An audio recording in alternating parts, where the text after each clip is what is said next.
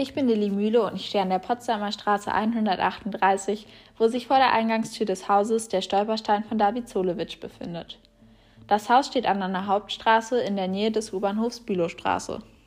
David Zolewitsch wurde am 10. Juni 1882 in einem Ort namens Nowy Korwisen geboren, welcher zu dieser Zeit zu Russland gehörte und erst infolge des Wiederaufbaus Polens nach dem Ersten Weltkrieg wieder als polnisches Staatsgebiet galt.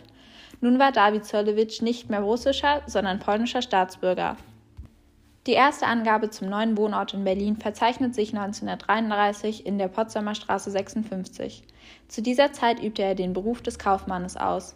Ein paar Jahre später zog er in die Nummer 138 der Potsdamer Straße ein, wo er laut des Adressbuches als Eigentümer wohnte.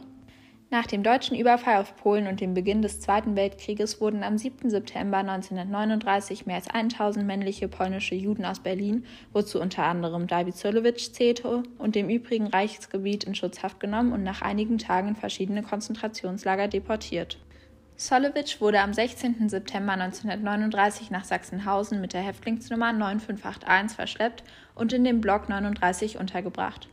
Heute ist bekannt, dass diese Baracke zum sogenannten kleinen Lager gehörte, wo so gut wie nur jüdische Häftlinge inhaftiert waren.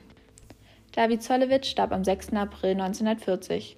Ob die Todesursache eine gezielte Aktion des NS-Regimes, das durch das Wachpersonal des KZs ausgeführt worden war, oder ob an den besonders harten Bedingungen, denen Juden, ganz besonders die polnischen Juden unterworfen waren, starb, ist heutzutage immer noch ungeklärt.